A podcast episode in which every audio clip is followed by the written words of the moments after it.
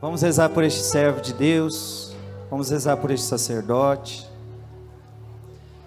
Pedimos, Senhor, as tuas bênçãos, pedimos, Senhor, a tua unção sobre a sua vida, pelo seu ministério, que essa pregação seja toda ungida pelo Espírito Santo, que essa pregação toda seja guardada por Nossa Senhora que toda essa pregação ela desça do céu para nós.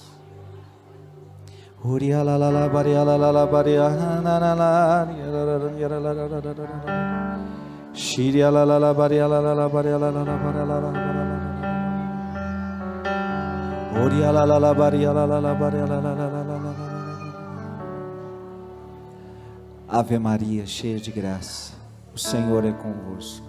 Bendita sois vós entre as mulheres e bendito é o fruto do vosso ventre, Jesus. Santa Maria, Mãe de Deus, rogai por nós, pecadores, agora e na hora de nossa morte. Amém.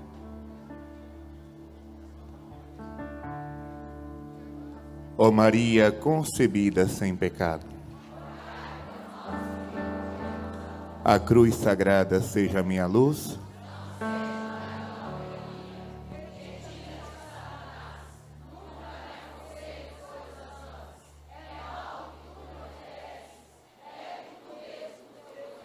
Podemos sentar.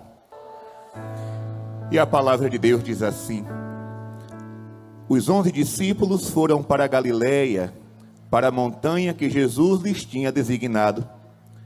Quando o viram, adoraram-no. Entretanto, alguns hesitavam ainda. Mas Jesus, aproximando-se, lhes disse: Toda autoridade me foi dada no céu e na terra. E depois, e ensinai a todas as nações, batizai-as em nome do Pai e do Filho e do Espírito Santo.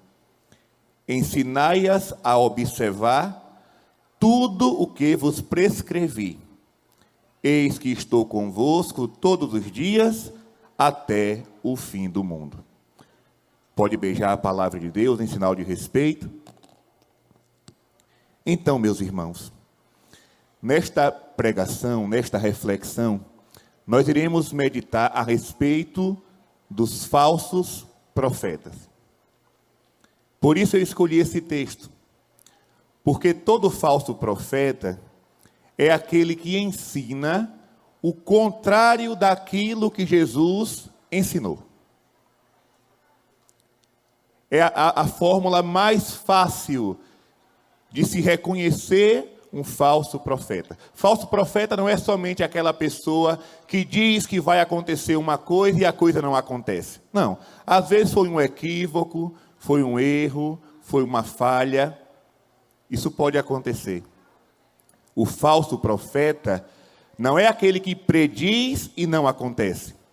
Simplesmente.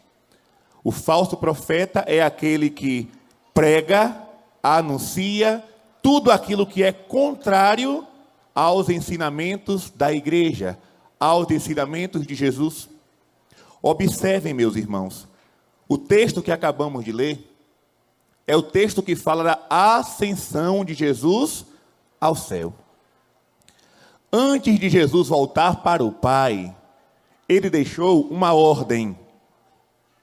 A gente sabe que todas as pessoas, quando estão para fazer a sua passagem deste mundo para o outro e deixa um testamento, naquele testamento você escreve, a pessoa escreve aquilo que é mais importante.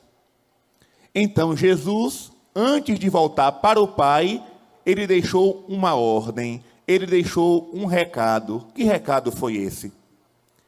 Ide pelo mundo inteiro e ensinai, ensinai as pessoas a observarem tudo aquilo que vos ensinei. Ou seja, durante três anos de missão, Jesus começa a sua vida pública aos 30 anos com o batismo no Jordão, até o dia da sua paixão, morte, ressurreição, ascensão ao céu. Durante três anos, Jesus fez vários ensinamentos. em alguns ensinamentos, ele fazia questão de é, enfatizar: em verdade, em verdade vos digo. Não era assim que Jesus falava? Ou seja, para não deixar dúvida, o que eu estou dizendo aqui agora para vocês, meus apóstolos, meus discípulos, meus seguidores, eu estou falando em verdade. Guardem isso no coração e percebam. Jesus nunca disse assim: olha, peguem um papel e comecem a escrever o que eu estou dizendo. Não. Ele ensinava de viva voz e os apóstolos tinham a obrigação de fazer a mesma coisa. E assim foi feito. Tudo aquilo que Jesus ensinou, Pedro, Tiago, João, Felipe, Bartolomeu, Judas Tadeu, eles saíram com esta obrigação, com esta missão, anunciar, ensinar do jeito que Jesus ensinou. E isso, meus irmãos, a igreja chama de depósito da fé. Vamos repetir? Depósito, ou seja, todos os ensinamentos que saíram da boca de Cristo foram depositados no coração da igreja. E durante dois mil anos, a igreja vem fazendo a mesma coisa, ensinando o que Jesus ensinou, batizando como Jesus mandou batizar, celebrando a Eucaristia como Jesus mandou celebrar, defendendo o matrimônio como Jesus defendeu, cuidando das crianças como Jesus cuidava, amava, abraçava. Essa é a obrigação do cristão. Essa é a missão da igreja. A igreja não pode inventar uma novidade que esteja em desacordo com aquilo que Jesus ensinou, porque a igreja não é nossa, a igreja não é minha, a igreja não é do clero, a igreja não é dos consagrados, a igreja não é do povo, a igreja é de Cristo, é a esposa de Cristo. Logo, a esposa deve ouvir aquilo que o esposo ensinou, Cristo. Aquilo que o esposo Jesus ordenou. Mas, desde quando Jesus subiu para o céu, foram surgindo no meio do povo, no meio da igreja, falsos doutores, falsos profetas, falsos ensinamentos, desde o tempo dos apóstolos. Se vocês observarem, as cartas de São Paulo, as cartas de São Pedro, as cartas de São João, a carta de São Tiago, a carta de São Judas, a carta aos Hebreus, tudo isso, se a gente for olhar a miúde, ao pé da letra, aquelas cartas foram escritas para contradizer o ensinamento dos falsos profetas. E São Paulo fazia questão de né, reafirmar: cuidado, vão surgir falsos doutores, vão surgir falsos profetas. Permaneçam na doutrina que sempre foi ensinada, não mudem nem para a direita, nem para a esquerda. Permaneçam no Evangelho de Cristo. A carta de São Paulo aos Gálatas é um exemplo disso. Eu costumo dizer que na carta de, de, São Paulo, em cada carta, a gente percebe o temperamento daquele apóstolo. Algumas cartas foram escritas na prisão, outras foram escritas em viagem, mas a carta aos Gálatas, São Paulo estava botando fumaça pela venta, como se diz no Nordeste. São Paulo estava enraivado. São Paulo estava chateado, nervoso. Por quê? Porque ele já começa a carta dando uma surra. Carta de São Paulo aos fiéis da Galácia, capítulo 1. Ele já começa dizendo: Muito me admira que vocês passaram do evangelho que eu preguei para um evangelho diferente. Mas eu repito: não existem dois evangelhos. Há somente pessoas que estão perturbando o evangelho de Cristo. E digo mais: nem que seja um anjo baixado do céu, se vos ensinar um evangelho diferente, seja ele excomungado. Isso aqui é muito sério. Quem não acordou para isso é preciso acordar. São Paulo está dizendo: se um anjo descer do céu, digamos, né? Digamos que o padre Gabriel agora está aqui no palco, diante dessa multidão, entre em êxtase, e um anjo apareça para ele, e esse anjo traga uma mensagem diferente daquela que a igreja sempre ensinou. Vai ser excomungado o padre Gabriel e o anjo. Porque nem anjo do céu pode ensinar o contrário daquilo que Cristo ensina. Não pode. Ah, mas Fulano tem autoridade. Quem tem mais autoridade do que ele é Jesus Cristo. Nenhuma autoridade pode estar acima de Jesus. Nenhuma. Nenhuma. Por isso o povo católico precisa acordar para a vida. E permitam-me dizer, muitos precisam tomar vergonha na cara e começar a se interessar pelo ensinamento da igreja. Porque é muito difícil, meus irmãos, encontrar um católico com 5, 10, 20, 30, 40, 50 anos de igreja que não conhece o mínimo da sua fé. Por exemplo, um dia eu fui numa, numa missão, não vou dizer agora onde, tinha em torno de 3 mil pessoas presentes. E eu perguntei: quem aqui sabe os dez mandamentos da lei de Deus de e salteado na ordem, do primeiro ao décimo? Só uma senhora levantou a mão. Somente uma senhora, no meio daquela multidão de católicos, conhecia os dez mandamentos. Isso para nós é uma vergonha. É uma vergonha. Como é que eu posso dizer que sou católico se não conheço o mínimo da minha fé? Se perguntar, você acredita em quê? Ah, eu acredito na paz, eu acredito no amor, eu acredito, né? Aí fica com aquele discurso vazio. Não, criatura, creio em Deus Pai, Todo-Poderoso, Criador do céu e da terra, e por aí vai.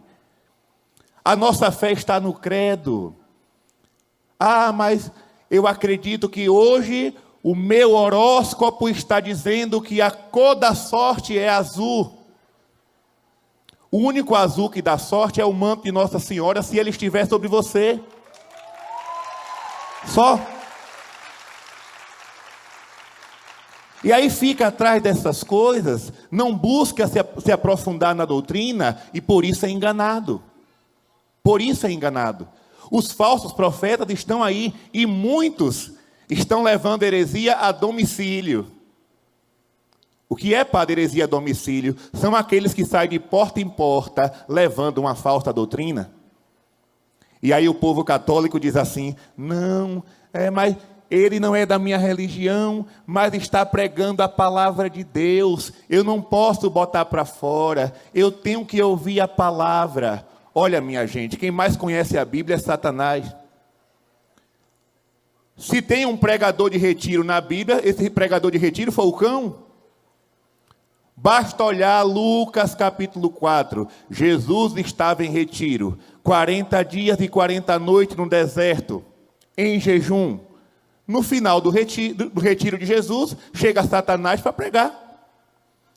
E ele prega usando a palavra. Ele prega usando o Salmo 90, levando Jesus, querendo levar Jesus ao erro.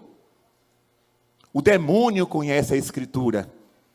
E muitas vezes ele chega na sua casa disfarçado de missionário, de missionária, para ensinar o contrário daquilo que a igreja sempre ensinou. Ou a gente acorda para a vida, ou nós seremos enganados. Olha o que Jesus diz aos apóstolos: Ensinai o que eu ensinei, não outra coisa. Por isso que a linguagem da igreja, muitas vezes as pessoas, ah, mas essa linguagem é muito dura. Não é a linguagem dura, é a linguagem da verdade. Que o mundo quer a todo momento contradizer. Por exemplo, uma coisa é o que a gente lê na palavra, outra coisa é o que diz na televisão. Outra coisa é o que ensina as novelas. O que é que novela ensina? A novela é uma faculdade de traição, adultério, safadeza, mentira, roubo, assassinato. Saia dessa faculdade.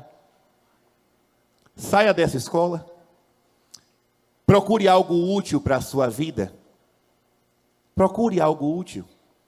Aquilo que ensina na TV está em desacordo com a palavra de Deus. E eu vou dar aqui alguns exemplos de falsos ensinamentos. Por exemplo, o matrimônio. A igreja sempre ensinou, desde o tempo dos apóstolos, que o matrimônio é indissolúvel e só pode acontecer entre um homem e uma mulher que estão livres e que querem abraçar aquela missão. Ou seja, o jovem, a jovem, não pode ser forçado a casar. Não, eu apareci grávida, meu pai e minha mãe me obrigaram a casar. Esse casamento não aconteceu. O casamento tem que ser uma opção livre, de livre, é de livre e espontânea vontade que vocês estão aqui. O padre pergunta. Porque se não for de livre e espontânea vontade, o casamento não vai acontecer. Mas, uma vez celebrado aquele matrimônio, só a morte pode separar.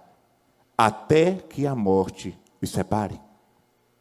E aí vem a televisão, as mídias, as redes sociais, os artistas do mundo, os artistas consagrados ao capeta, para ensinar o contrário. Não. Você pode casar quantas vezes você quiser.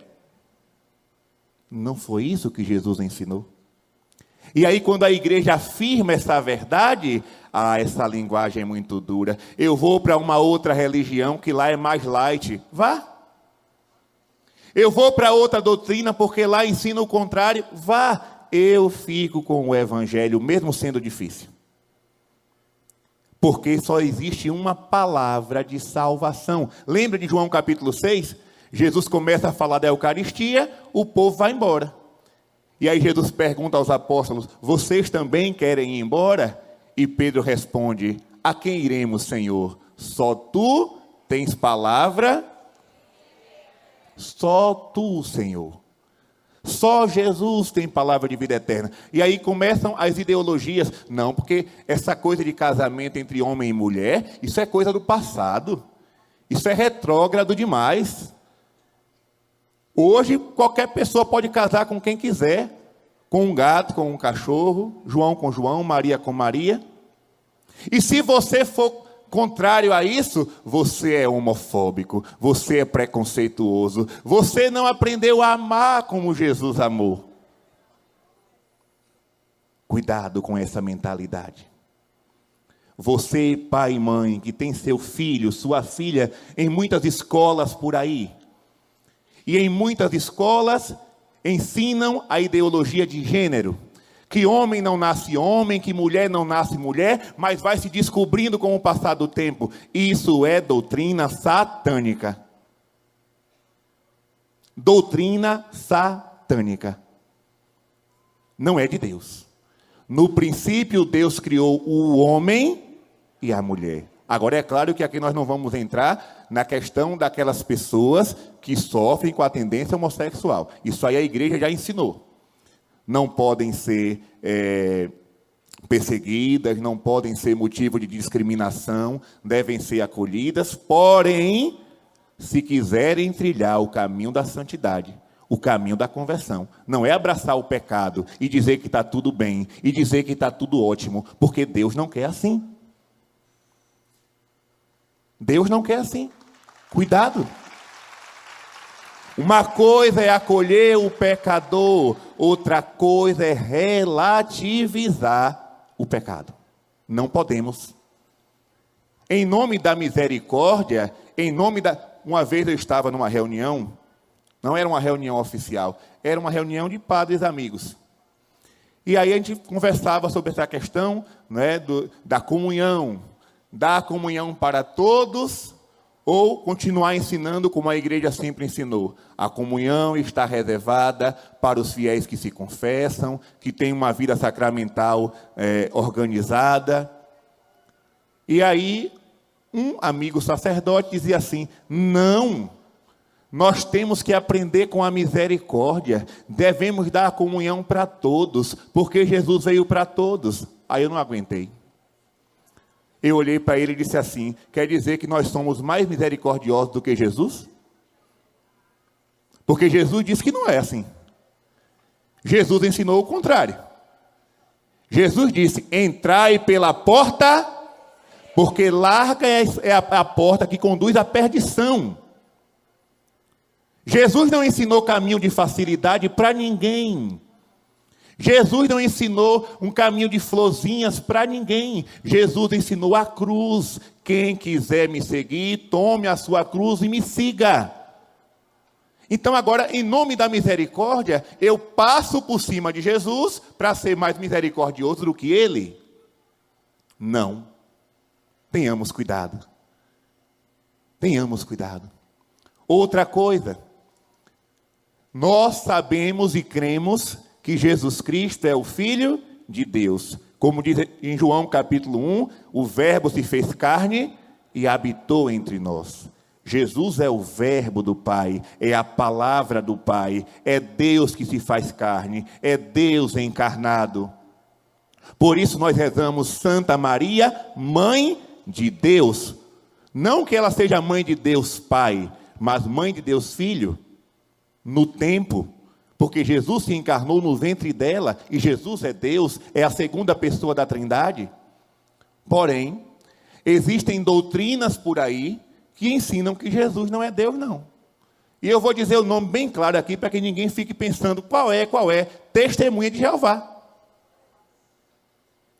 Ah, mas eles são cristãos. Não são. Pode perguntar a qualquer testemunho de Jeová: você acredita que Jesus é Deus? Você acredita na Santíssima Trindade? Não.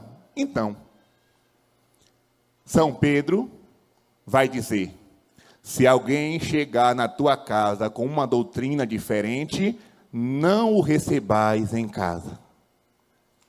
É a palavra de Deus que está dizendo. Então, os testemunhos de Jeová não acreditam na Santíssima Trindade. Nós cremos. Nós cremos que Deus é um só, mas em três pessoas: o Pai, o Filho e o Espírito Santo. Eles não acreditam nisso. Outra coisa, a doutrina da Eucaristia. Meus irmãos, não sei se vocês sabem disso, mas existem hoje, no, nos nossos dias, grupos e mais grupos de teólogos que não ensinam mais que Jesus está na Eucaristia. Ensinam que não é mais presença real, é uma presença simbólica. A gente olha para aquele pão e lembra que ali está Jesus. A igreja nunca ensinou isso. A igreja sempre ensinou que a Eucaristia é corpo, sangue, alma e divindade, por isso nós adoramos a Eucaristia.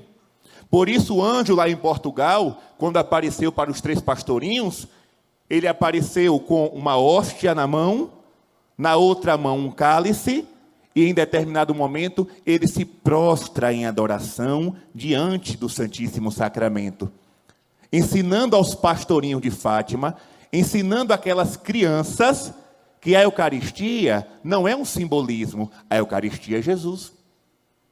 E aí, um dia desse, eu entrei no YouTube, estava lá, celebração da Santa Ceia na igreja tal. Aí estava o povão, com dois copinhos na mão, aquele copinho descartável que a gente bota cafezinho.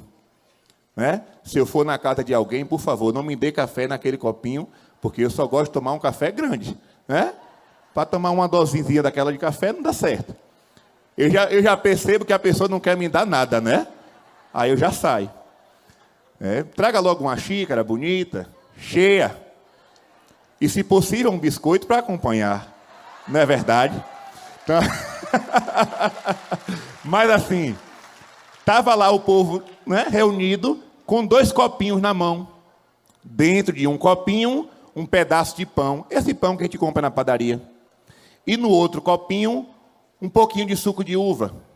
E aí o pastor lá, vamos abençoar agora este pão e este suco, que será o corpo e o sangue de Jesus, tal, tal, tal. Aí o povo comia aquele pão, bebia um pouquinho do suco, depois jogava os copinhos dentro de um saco plástico para depois ser descartado no lixo. Nós não acreditamos que a Eucaristia é teatro. Porque se fosse teatro, seria um teatro de quinta categoria. E os padres, os piores atores da face da terra. Não. Quando nós celebramos a Eucaristia, o memorial da morte, paixão e ressurreição do Senhor, aquilo é uma verdade, aquilo é um acontecimento. Jesus está presente, vivo e real na hóstia consagrada. Essa é a nossa fé. Quem ensinar o contrário é falso profeta. E aqui peço perdão, mas eu tenho que entrar nesse tema. A nossa igreja católica está repleta de homens e mulheres ensinando o contrário, ensinando doutrinas perversas. Olha a Alemanha. Na Alemanha, lá não, lá não existe mais igreja católica, pelo que estamos vendo. Lá já existe uma nova igreja, com apoio dos bispos, dos padres, dos consagrados. Na Alemanha é uma nova igreja porque está casando todo mundo, dando Eucaristia para todo mundo, querendo é, ordenação de homens casados, querendo mulheres sacerdotisas. Mas aí eu pergunto: Jesus ensinou isso? Gente, uma vez uma senhora disse assim: Padre, vocês são muito machistas, a igreja é muito machista. Porque tantas mulheres boas de oração que poderiam ser sacerdotisas, que poderiam estar no altar celebrando, disse: é verdade. Muitas. Minha avó, uma delas. Minha avó, uma mulher muito piedosa, muito de oração, poderia ser uma sacerdotisa. Mas eu digo para vocês: se Jesus quisesse mulher padre, a primeira mulher ordenada seria Nossa Senhora, e ele não fez isso.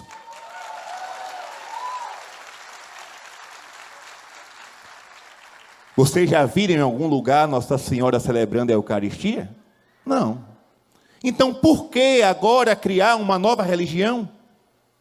Por que agora criar um novo rito, um novo ministério? Gente, isso não pode vir do Espírito Santo, porque o Espírito Santo não se contradiz. Se o Espírito Santo se contradizer, então ele não é Deus. Porque Jesus vai dizer no Evangelho de São João que quando o Paráclito vier, ele vai ensinar toda a verdade. Então quer dizer que o Espírito Santo deixou a igreja por dois mil anos na mentira e agora ele vai ensinar a verdade. Eu não acredito nisso. Não posso acreditar. Por isso, nós estamos vivendo em uma época de muita dificuldade. É preciso resistir e permanecer na doutrina. Não é sair da igreja, não. Tem muita gente tomando caminhos errados por aí. Tem muita gente saindo da igreja católica e fundando outras igrejas. Não, porque aqui agora está a igreja de Cristo. Aqui não é isso. Jesus não deu autoridade, autorização a ninguém para sair da igreja e fundar outra. Não. A nossa missão é permanecer na igreja e resistir a estes avanços, a estas novidades. E dizer não não. Eu sei que vai ser difícil. Jesus disse que antes dele voltar, antes da sua segunda vinda, talvez não encontre fé sobre a terra. Ele faz uma pergunta: será que o filho do homem, quando voltar, encontrará fé sobre a terra? Jesus está dizendo que vai ser um tempo de grande confusão. O povo vai andar perdido, não sabe se vai para lá, se vai para cá, porque hoje um padre ensina uma coisa, amanhã ensina outra, e aquele da rua de trás ensina outra diferente. Não pode ser assim. Isso fere a unidade da igreja, e tudo aquilo que fere a unidade da igreja não é obra do Espírito Santo, é obra de Satanás. É obra do divisor. Meus irmãos, eu digo para vocês uma coisa: se existe uma instituição que Satanás deseja aniquilar, fazer com que desapareça da face da terra, é a Igreja Católica Apostólica Romana. Sabe por quê? Porque o inimigo sabe que somente a Igreja Católica tem força para impedir o avanço do inferno. Somente a Igreja Católica.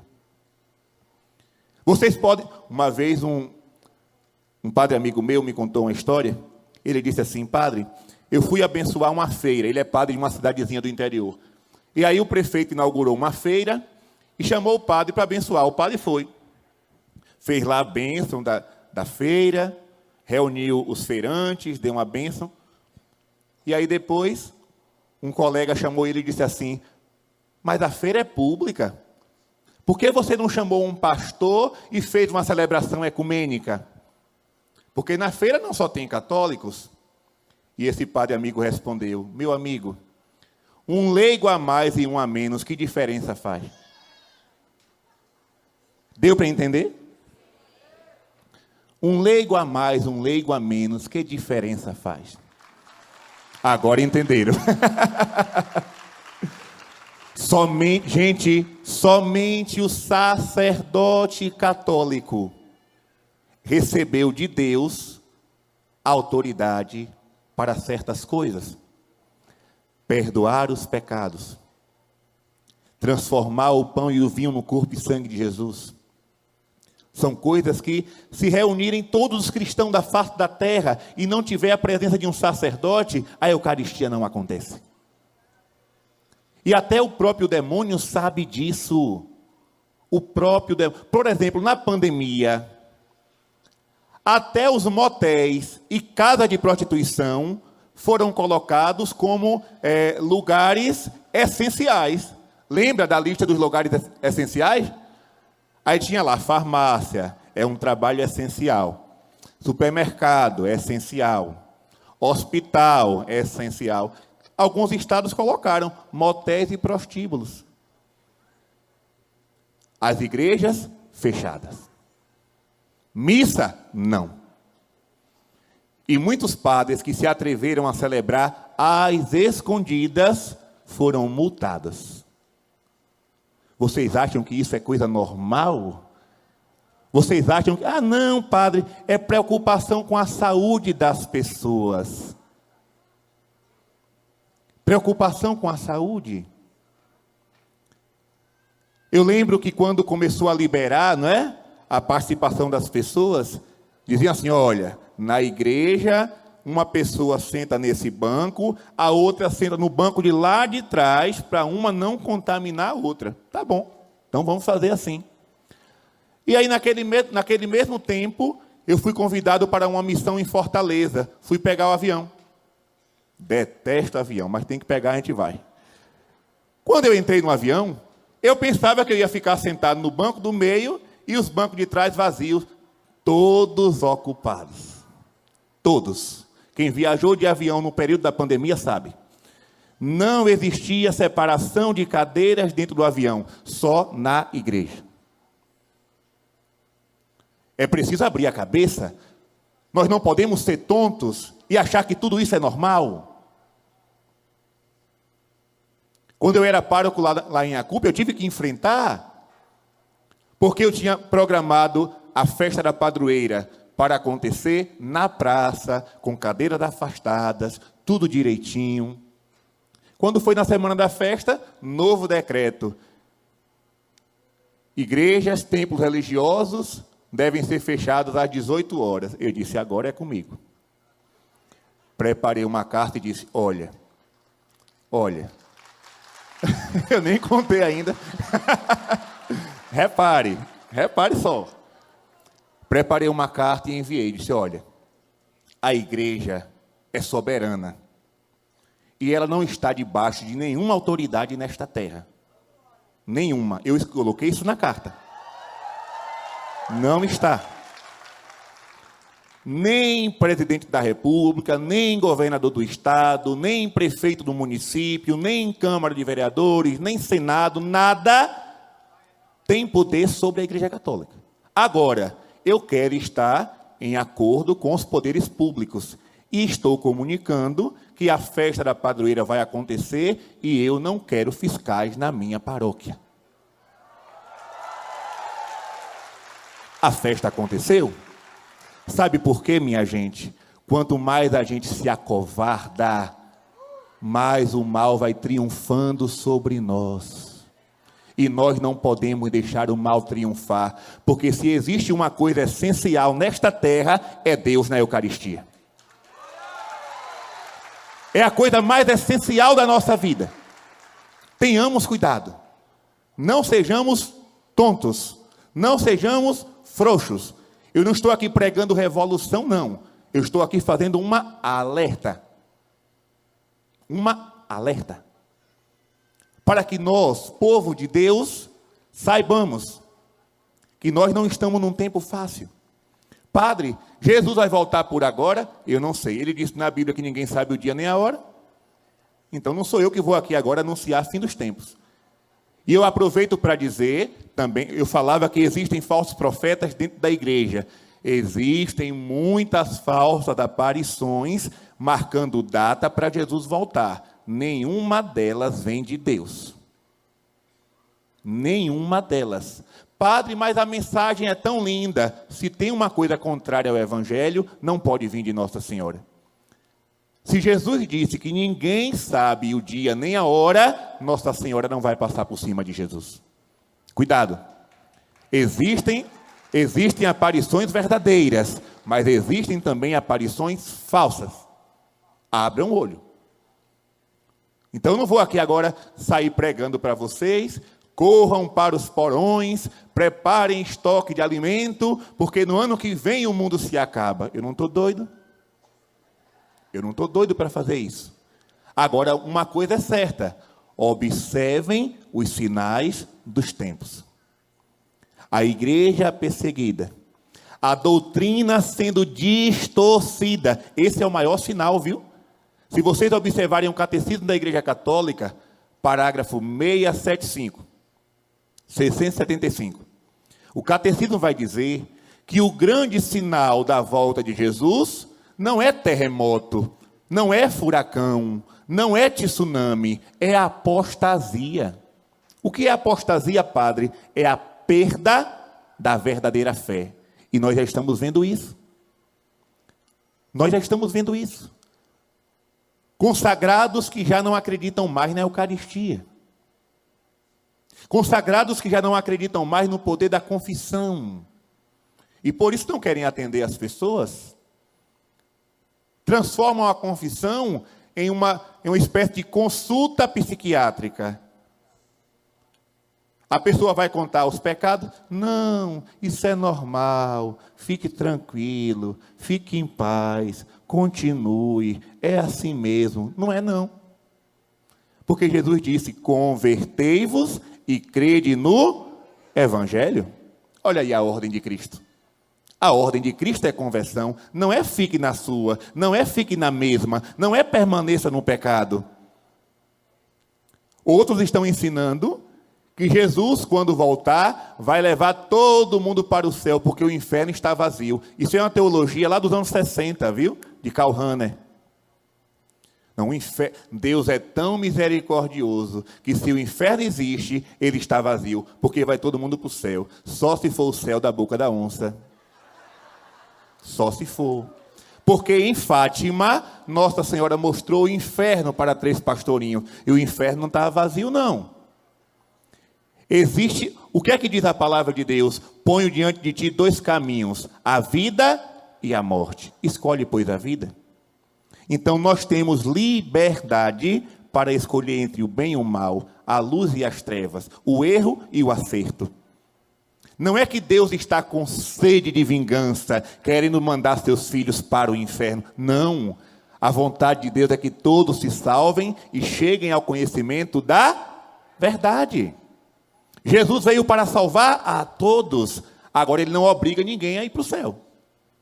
Tanto é que em Mateus capítulo 25, ele vai dizer que no dia do juízo, o rei colocará as ovelhas à sua direita os cabritos à sua esquerda. Dirá para os que estão à sua direita: Vinde, benditos do meu Pai, para o reino que vos foi preparado desde a criação do mundo. Porque estive com fome e me deste de comer, estive com sede e me deste de beber, estava preso, foste me visitar, estava nu e me vestistes.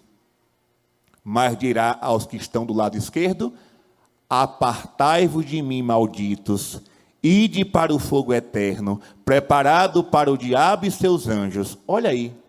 O fogo eterno foi preparado para o diabo e seus anjos, mas tem gente que quer fazer companhia ao capeta. Não é Jesus que manda ninguém para lá. São as pessoas que se decidiram ir para lá. Não, porque essa coisa de religião está ultrapassada. Essa coisa de igreja católica. Agora eu acredito em Jesus na minha casa, eu leio minha Bíblia, eu faço minha oração. Tá bom demais. Você é um desigrejado. No Evangelho, observem, Jesus é tão claro que ele, quando ele ensinou a rezar o Pai Nosso, ele poderia muito bem rezar uma oração intimista, né? Uma oração para dentro, uma oração particular. Meu Pai que estás nos céus, manda o meu pão de cada dia, perdoa o meu pecado, não me deixe cair em tentação. Foi assim que Jesus ensinou? Não, o Pai Nosso é uma oração plural. Pai Nosso, isso é igreja. Eu não posso dizer que acredito em Jesus sozinho eu tenho que estar em comunidade, eu tenho que estar na igreja. Quem ensina que não é preciso ir para a igreja para se salvar é um falso profeta. Porque a palavra de Deus é clara em Efésios capítulo 4, versículo 5, há uma só fé, um só Senhor e um só batismo. Vamos repetir? Uma só, um só e um só. Não existe duas não existem três. Não existem quatro religiões verdadeiras. Não existe. Padre, mas o senhor está contra o ecumenismo? Não. O verdadeiro ecumenismo é aquele que faz da pessoa enxergar a verdade. Lembra de Nossa Senhora de Guadalupe? Quando Nossa Senhora apareceu para o índio Juan Diego, naquele lugar, naquele monte chamado Tepeyac, eu acho que o nome é assim, eu não acertei nem chamar o nome desse evento direito ainda, né? Mas minha língua é um pouco pegada. Mas vamos chamar de Tepeyac. E aí, Nossa Senhora aparece e diz para o índio: Eu quero que se construa aqui um santuário, um templo, para a mãe do verdadeiro Deus por quem se vive. Sabe por que Nossa Senhora falou isso? Porque naquele lugar aconteciam rituais pagãos, aconteciam sacrifícios humanos. Muitos humanos foram sacrificados e o sangue oferecido a uma divindade, a uma deusa, a um ídolo, que era chamado de a mãe de todos os deuses. Então Nossa Senhora poderia chegar muito bem assim: Olha, Juan Diego, eu estou vindo aqui falar com você, mas Olha, não mexa com aquele, não mexa com aquele povo ali não. Deixa continuar fazendo os sacrifícios deles, deixa continuar adorando os ídolos dele. Faça um cantinho aqui para mim e deixa eles lá. Não.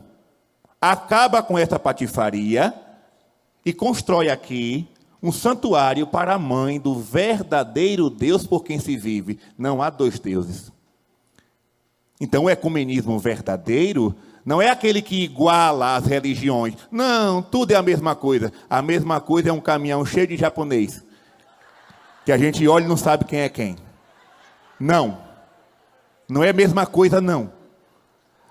O importante é mostrar o caminho da verdade. Por quê? Porque em Atos capítulo 2, versículo 12, o que é que diz São Pedro? Não há outro nome debaixo do céu pelo qual possamos ser salvos. Jesus Cristo de Nazaré. E ele mesmo vai dizer: Eu sou o caminho. Ninguém vai ao Pai. Então vamos parar com essa coisa de dizer que toda religião é boa e que todo mundo vai para o céu acreditando em ídolos. A idolatria é condenada por Deus. Elias, no Monte Carmelo, ele disputou com os profetas de Baal. Poderiam muito bem construir dois altares. Olha, vocês cultuam Baal aqui e eu vou cultuar Javé aqui. Não. Elias fez uma disputa. Vamos construir dois altares e vamos clamar aos nossos deuses. Aquele que fazer cair fogo do céu é o Deus verdadeiro. o povo de Baal começou a gritar. E era de manhã, e deu 10 horas, deu 11, deu meio-dia, o sol quente, nada de Baal responder. E Elias dizia: grita mais alto, talvez ele viajou, não está em casa. Grita mais alto, e eles se cortavam e fazia gritaria, e pá. Deu quatro horas da tarde, nada. Elias disse: agora é a minha vez. Derrama água sobre o altar. Imagine, um altar seco. Derrama água, derramaram. Derrama uma segunda vez, derramaram. Derrama a terceira. Ficou tudo cheio de água. Enlameou tudo. Elias levantou a mão para o céu, fez uma breve oração ao Senhor, o fogo desceu, queimou o altar, queimou a oferenda, secou a água. E o povo começou a gritar: Só o Senhor é Deus. Só o Senhor é Deus. E eu quero ver vocês gritando aqui agora. Só o Senhor é Deus. Só o Senhor é Deus. Só o Senhor é Deus. Só o Senhor é Deus. É nisso que você acredita? Então permaneça com o único Deus verdadeiro. Permaneça com Ele. Não há dois caminhos. Cuidado, vou terminar esta pregação dizendo o que eu comecei a falar. Cuidado com os falsos profetas.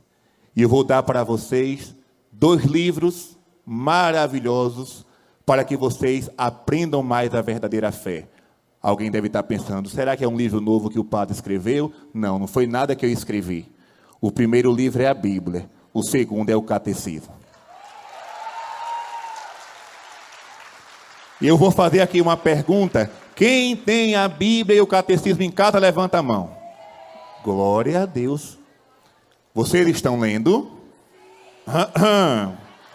Olha lá. Curso rápido, curso rápido para ler a Bíblia. Curso rápido.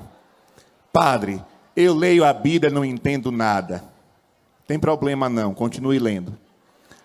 Você, quando toma um remédio que o médico passou, nem todos aqui leem a bula, mas do remédio faz efeito, não faz? Então você, talvez você não entenda a bula mas quando mais você lê a palavra, ela vai tomando conta do seu coração e transformando sua vida. Então vamos fazer assim. Quem tem dificuldade com a palavra de Deus, vai aprender agora a ler a Bíblia toda. Ao acordar, isso vai começar a partir de amanhã. Amanhã é primeiro, né? Primeiro de agosto. Você vai começar o dia antes de fazer o café, antes de passar a roupa para ir para o trabalho antes de correr para o banheiro, antes de qualquer coisa, você vai deixar a Bíblia do ladinho da sua cama e vai ler Mateus capítulo 1, só. Só. Depois que você ler Mateus capítulo 1, você vai fazer suas coisas. No outro dia, dia 2, Mateus capítulo. No outro dia, Mateus capítulo. Antes de acabar o mês de agosto, você vai ler todo o Evangelho de São Mateus. Quando terminar o Evangelho de Mateus, São Marcos, depois São Lucas, depois São João, depois Atos dos Apóstolos, depois Romanos, depois 1 e 2 Coríntios, e você vai ler até o Apocalipse. Você vai perceber como é fácil, você vai perceber como é tranquilo ler e meditar a palavra, mesmo que você não entenda, valendo. É o seu primeiro alimento do dia. Antes do café, do biscoito, do cuscuz, da paçoca, do ovo frito, né, da macaxeira. O seu primeiro alimento é ler um capítulo do Evan. Se você levar isso a sério, daqui a um ano, daqui a um ano, você vai ter lido todo o Novo Testamento. Todo o Novo Testamento. Agora é para levar a sério. Porque no final dos tempos, ninguém poderá dizer: Senhor, eu não conhecia a tua palavra. Desde mentira.